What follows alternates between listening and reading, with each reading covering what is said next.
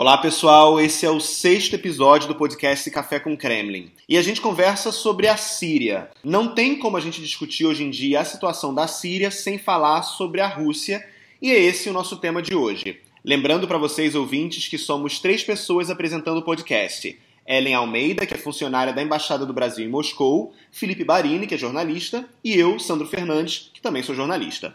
A Ellen hoje, gente, não vai participar porque ela acabou de ter neném. Vou aproveitar aqui para deixar um beijo para Ellen e para Valentina.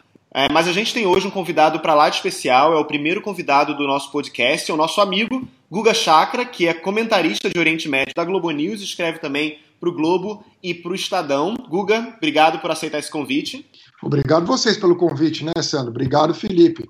Mega honra estar tá aí no, Obrigado, no, no, no, no, podcast Café com Kremlin, seu primeiro convidado. Ganhei do Ariel Palácios e da Raquel Krahenburg. Sem colocar as pessoas com ciúme, Guga. Vamos lá. Bem, gente, vamos começar então a falar aí de Síria, um assunto tão importante em tudo que é assunto internacional hoje em dia. A guerra civil na Síria começou, para a gente lembrar, em março de 2011, já se arrasta então por mais de sete anos, deixou pelo menos 500 mil vítimas civis, 3 milhões de refugiados. E bem, em 2015, a Rússia começou uma intervenção aérea lá na Síria em apoio ao governo sírio de Bashar al-Assad. E a Rússia tem muitos interesses. O Felipe vai falar um pouco para a gente sobre os interesses da Rússia nessa região. O primeiro interesse que a gente tem que falar é uma base portuária que chama Tartus, que é a única saída que a Rússia possui para o mar Mediterrâneo. E para a Rússia perder essa saída, é, geopoliticamente, é muito complicado. Não é uma coisa que a Rússia possa se dar ao luxo, ainda mais no, no Mediterrâneo, que é uma área controlada pela, pela, pelos países ligados à OTAN.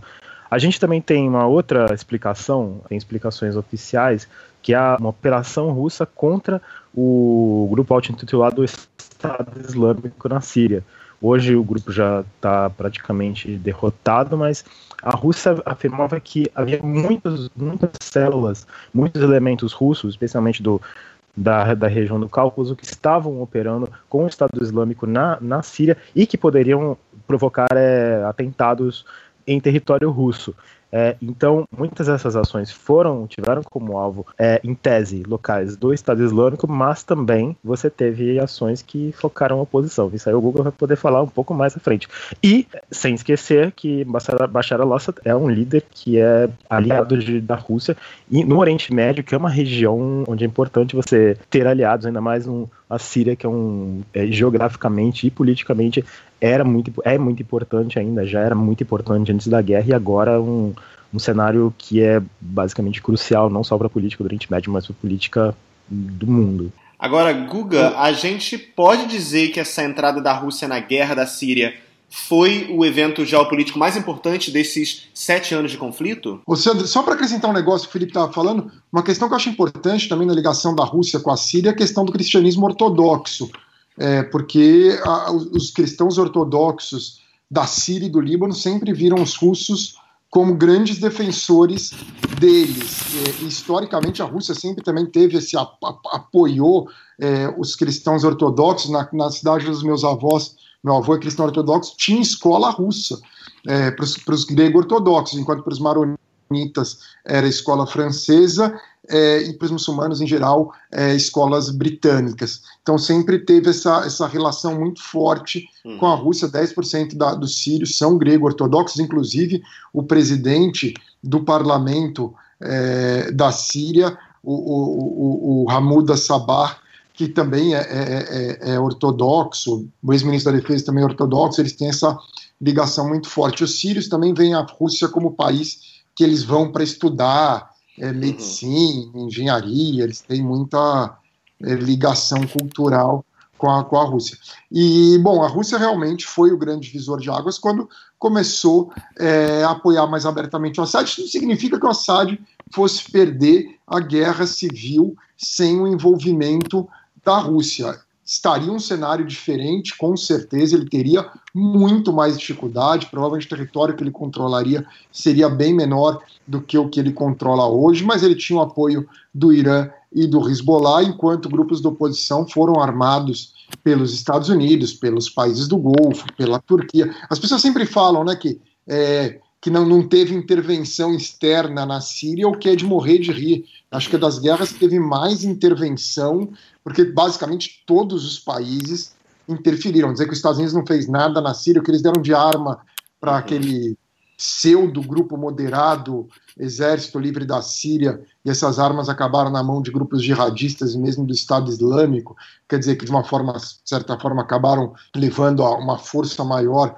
para a oposição, e a Rússia, claro, intervindo a favor do regime do Assad, mas foi a grande diferença. Principalmente porque agora, como tem a Rússia lá, todo mundo pensa duas vezes antes de realizar qualquer ação contra a Síria. Foi o que a gente observou recentemente nos bombardeios de, dos Estados Unidos, França e Reino Unido contra o regime do Assad devido ao suposto ataque químico que, segundo eles, teria sido realizado pelo regime do Assad, lembrando que ainda não há confirmação oficial de que houve o ataque químico e o regime do Assad nega ter realizado esse ataque, portanto a gente não tem como saber o que aconteceu ainda. Mas enfim, a Rússia estando na Síria muda é, a equação para todo mundo. Israel pensa duas vezes também. Ele bombardeia, mas pensa duas vezes sempre você tem essa questão. Então, o Assad, com certeza, ficou muito mais fortalecido com esse apoio da Rússia. Foi importante o que ele falou: o Assad sempre foi aliado da Rússia. A Síria sempre foi o país da Rússia no Oriente Médio. É engraçado, a Rússia não fica falando do Iraque, não fica falando do Líbano, uhum. não fica falando da Jordânia. A Síria é da Rússia, sempre foi da Rússia, zona de influência russa, se considera zona de influência russa. Os sírios gostam de depender da Rússia. Quer dizer, eles não, é, para eles é a Rússia, não é? Não são os Estados Unidos que nunca tiveram importância para os sírios.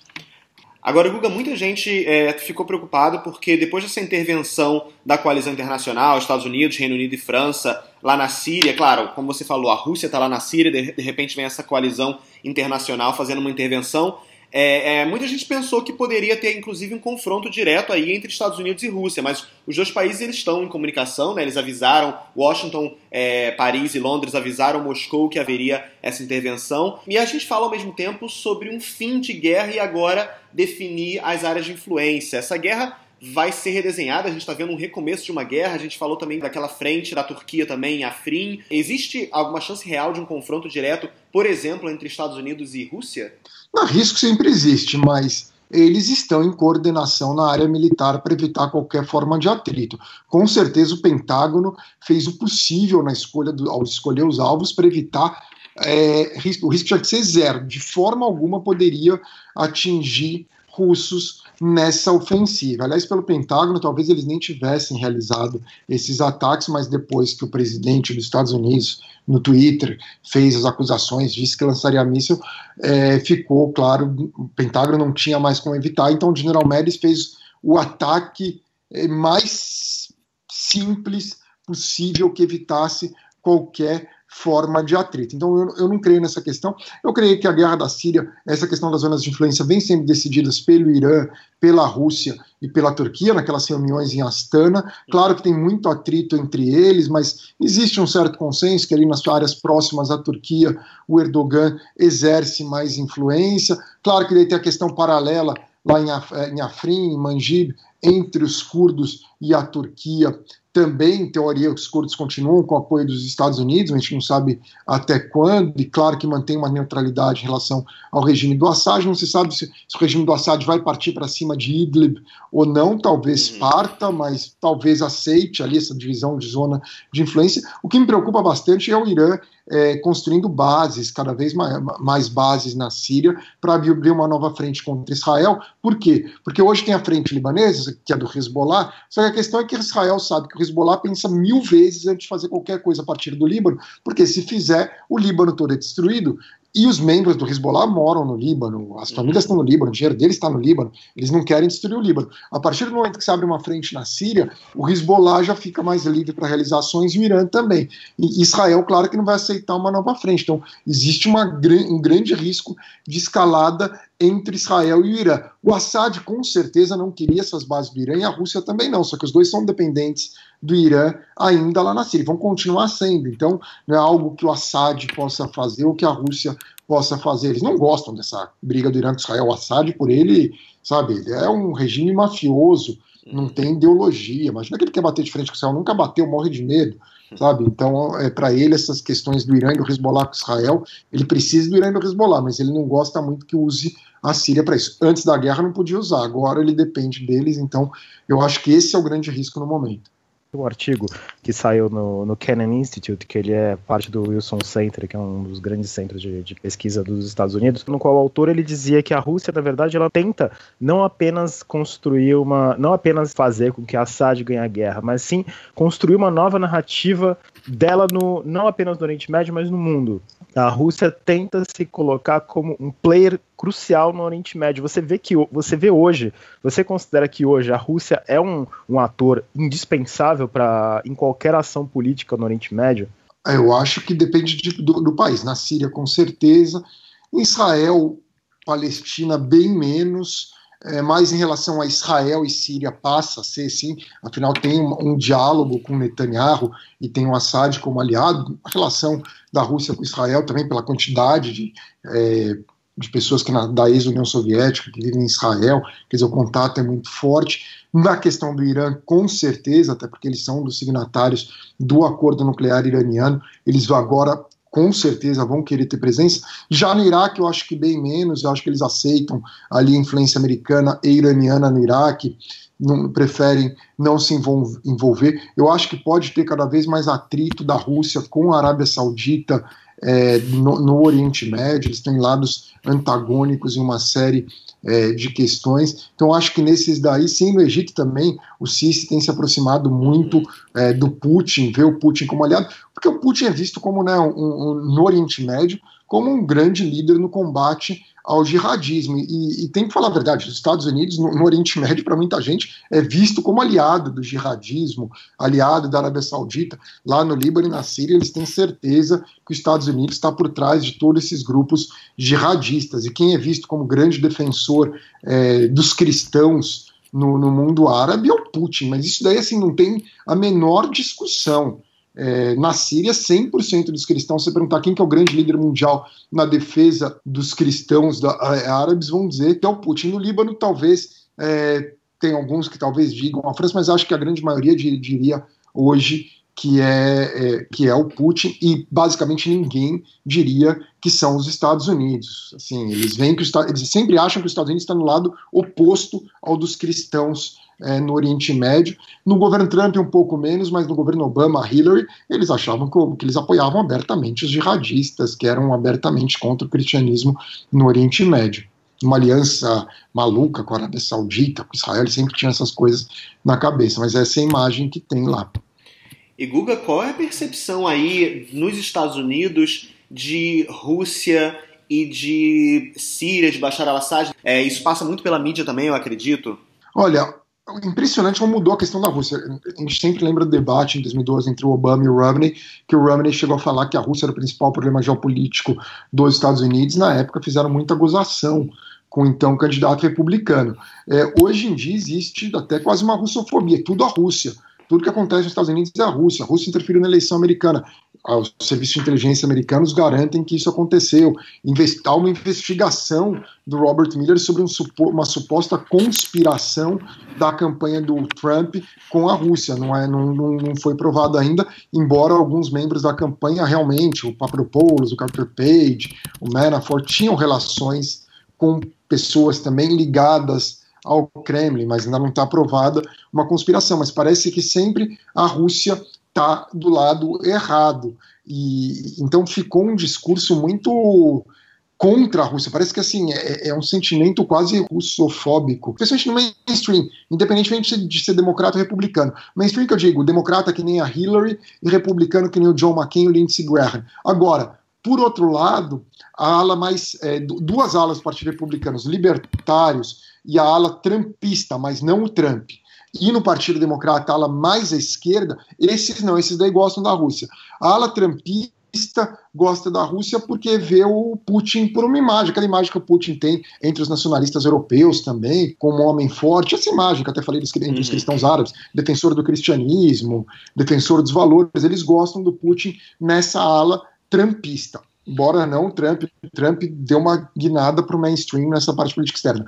Os libertários do Rand Paul, porque eles acham que é tudo uma questão desse mainstream da indústria militar americana de querer ficar fazendo guerra no Oriente Médio, inventando inimigos, e na visão do Rand Paul não há problema algum o Bashar al-Assad ficar no poder, já que os Estados Unidos convivem com outros ditadores, uhum. como na Arábia Saudita, no Egito, e que na visão do Rand Paul, o Assad é a melhor das opções é, na Síria, então essa visão libertária.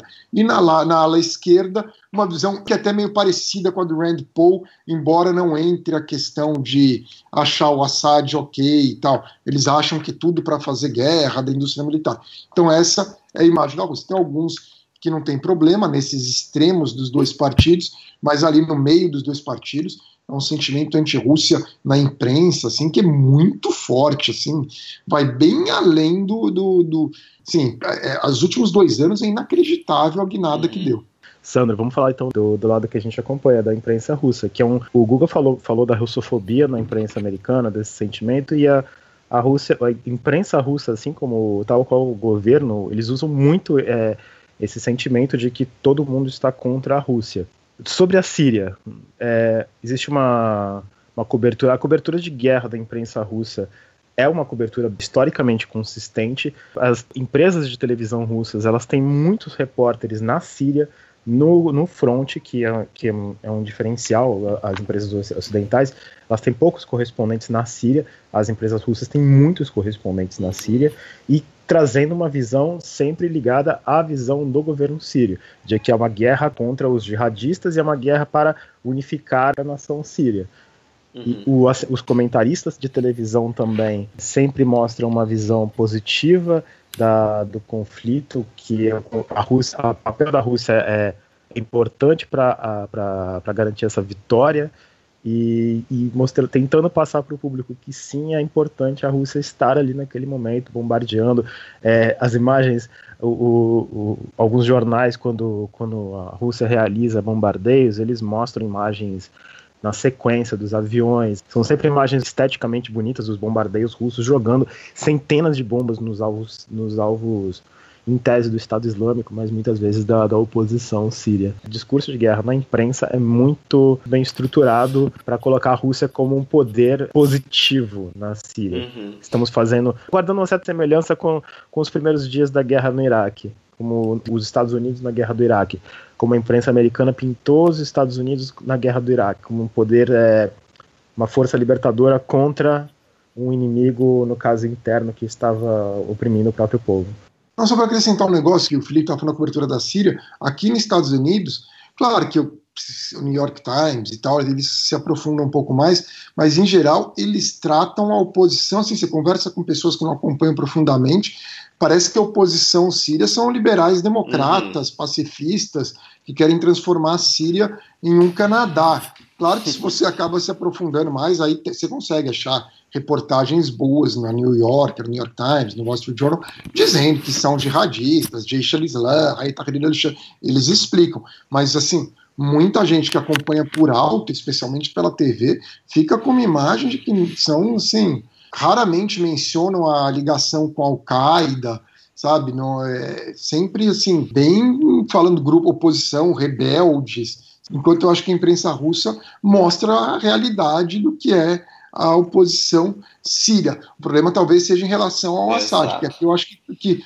aqui estão corretos na cobertura do Assad, falam das atrocidades do Assad, tudo isso está correto. O problema é a ausência de cobertura uhum. da oposição. Eu acho que na Rússia é o inverso. É exatamente é, o inverso. Eu acho das... que, que, que, parece que a gente está num discurso nos Estados Unidos e na Rússia de mocinho e bandido, mas é, na é. verdade é, a gente tem dois bandidos bandido. dos dois lados, exatamente. Então, o melhor é. seria, como você falou, né, ver a cobertura sobre Assad com a imprensa americana e a gente ver a cobertura é. é a respeito dos rebeldes com a imprensa russa, mas é difícil que todo mundo consiga ter acesso a isso, né? E, e bem, hoje em inglês tem pelo menos grande, a grande mídia russa tem também em inglês, mas a gente acaba comprando muito facilmente a ideia de bandido e mocinho. E a, e a gente, bem, o Felipe estava comentando aí antes sobre a imprensa russa, você comentando, Guga, sobre a imprensa americana. É, eu, em 2016, eu tive a sorte de ser convidado pelo Ministério de Defesa da Rússia para visitar Palmira, que é aquela joia arqueológica da Síria, patrimônio da Unesco. Eu já tinha visitado a região e a Síria antes da guerra, e a Rússia convidou jornalistas, mais ou menos 100 jornalistas, logo depois de ter liberado Palmira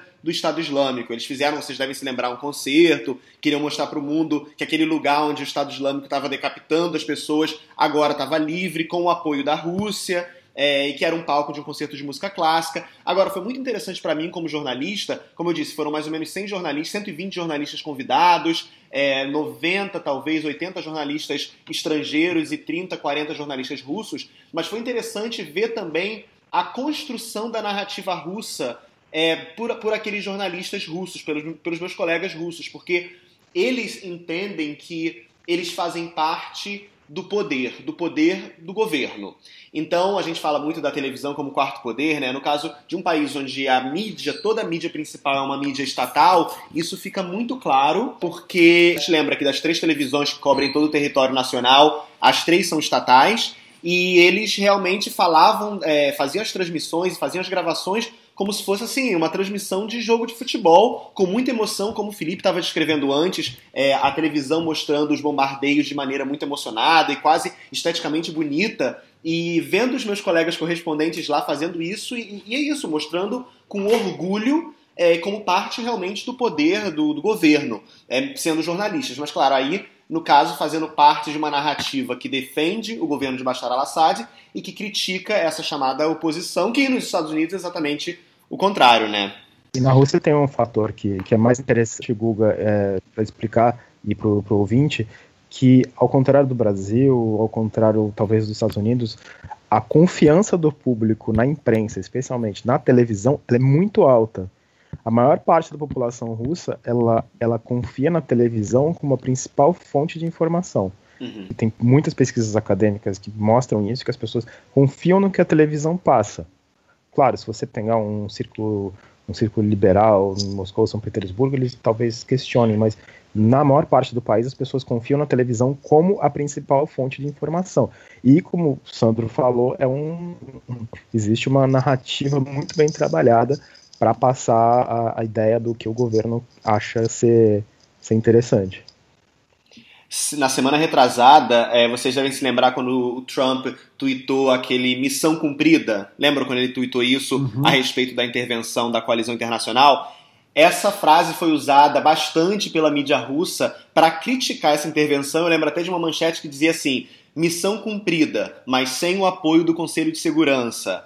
É, eles usaram muito isso, eles usaram muito o Iraque lá em 2003, é, porque é, houve aquela situação em que Blair é, disse né, que, que o Iraque teria. Eles teriam provas de que o Iraque ter, teria armas de destruição em massa. É, então, e acabou que foi descoberto que na verdade era mentira. Então a Rússia usou muito isso também semana retrasada para é, criticar, ironizar essas provas que, que, que o Ocidente tem, essas convicções que o Ocidente tem para poder justificar uma intervenção. Então, eu acho que na Rússia o sentimento agora é um pouco de cansaço dessa, desses ataques, como o Guga falou anteriormente, nos últimos dois anos, do lado dos Estados Unidos, do lado do Ocidente, a Rússia vem sendo atacada de, por todos os lados. É, então, eles estão um pouco cansados. O Lavrov, o ministro de Relações Exteriores da Rússia, é, com frequência responde já é, sem muita paciência perguntas a respeito de, de eleições nos Estados Unidos, por exemplo. É, e também eles tão, têm usado muito de ironia, porque é, parece que agora a Rússia não tem muito mais por, por onde correr, já que, em tese, eles já responderam a tudo. Eles querem as provas que o, que o Ocidente está dizendo que tem, o Ocidente não mostra as provas ainda. Então agora eles estão no modo, assim, ironia sarcasmo. Teve um jornal que, inclusive, disse que é, Putin evitou a Terceira Guerra Mundial, já que o Putin não está respondendo como, em tese, deveria a essas provocações dos Estados Unidos. Então, são duas narrativas bem diferentes. É bem interessante né, observar esses dois pontos, ver Washington e ver Moscou, né? Sabe o que é interessante também, Sandro? Agora está tendo episódio da Armênia com o Sargsyan e tal. Uhum. Tem um episódio muito de questão doméstica armênia. E aqui eles já começam a levar para a questão é, Moscou como se tudo ali que ah, ocorre sério? na Geórgia, na Armênia, em qualquer lugar, sempre é pró-Moscou e contra Moscou, quando na verdade não é. Tem questões.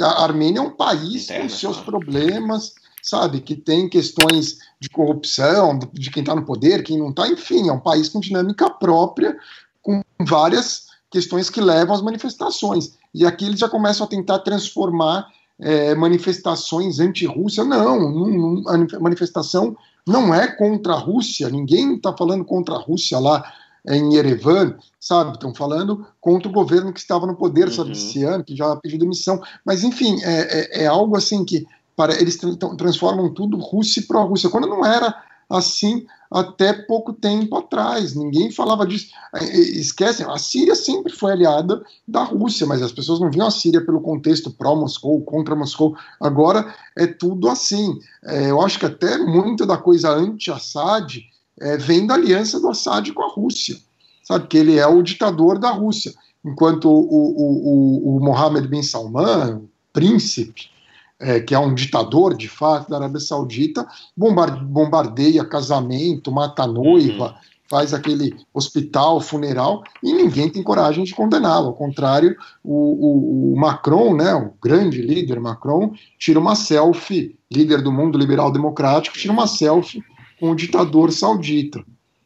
O nosso tempo está muito apertado, mas a gente tem uma coisa muito interessante aqui para falar. Aproveitando esse gancho da narrativa toda é, do, da imprensa tal, saiu essa semana uma pesquisa no, no CIOM, que é, um, que é um instituto de pesquisas é, relativamente conceituado, ligado ao, ao governo na Rússia, e sobre a percepção dos russos sobre a guerra na Síria pelos números, o apoio à intervenção russa na Síria hoje é de 39%, sendo que 9% eles defendem a retirada total do, do país da, da, das ações. 88% dos russos afirmam conhecer saber que está acontecendo uma intervenção na Síria e que e eles estão também interessados em pegar mais informações sobre o país. São 30 e poucos por cento, afirma que todos os dias eles buscam informações sobre o conflito na Síria. Um dado interessante, 66% dos russos eles concordam com a opinião do governo de que é importante ajudar Bashar al-Assad. Agora, um número que talvez preocupe o Kremlin é o seguinte: em fevereiro, 17% dos russos achavam que a situação na Síria estava se deteriorando. Hoje são 43%. A intervenção russa na Síria é a primeira intervenção armada fora dos limites da ex-União Soviética desde a guerra do Afeganistão em 1989. Era, a gente poderia ficar aqui falando mais meia hora, mais uma hora sobre Síria, sobre Rússia, sobre Estados Unidos e sobre tudo mais, mas já passamos do horário. Guga, mais uma vez, muitíssimo obrigado em nosso nome aqui, Sandro, Felipe e Ellen, por ter, por ter aceito esse convite. E as portas estão abertas aqui. Quando você quiser conversar com a gente, por favor, volte. Obrigado pelo convite, Sandro. Foi muito bom participar. Obrigado, Felipe. Obrigado, Guga. E obrigado a todo mundo. Até semana que vem. Até semana que vem, gente. Um abraço.